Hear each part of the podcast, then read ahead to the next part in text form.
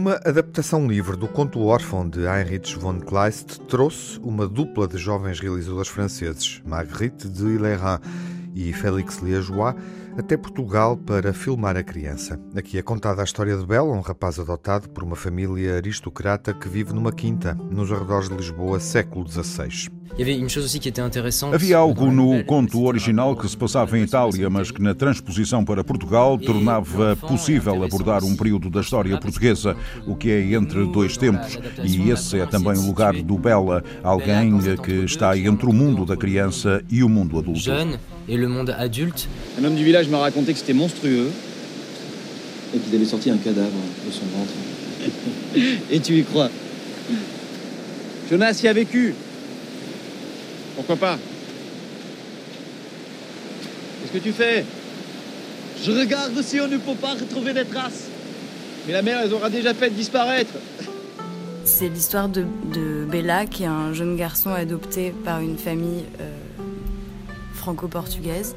É a história do Bela, que é um jovem adotado por uma família franco-portuguesa em meados do século XVI. E é a história da relação dele com a família, com o seu mundo, com os seus desejos.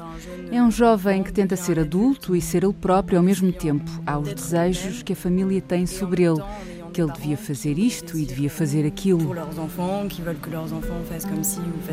João Arraes interpreta o rapaz que é também um espelho do país. Ele procura um lugar para crescer, dividido entre os impulsos de descoberta e a herança familiar conservadora. Gosto do, do guião, gosto da personagem, acima de tudo era um desafio o facto de, de ser uma personagem que fala em francês, não é uma língua que eu domino e e que passa a ser um grande desafio para mim. Uh, gostei dos filmes que eles mostraram, os realizadores, porque já tive a oportunidade de ver. O facto também, lá está, de, serem de, de terem a mesma idade que eu, é uma coisa que me excita de certa forma, porque tenho uma proximidade maior com eles. Nada mudou. Gosto de ti tanto quanto ontem. Mas tu tens mais imaginação para mim do que para o céu. Isso deixa-me feliz.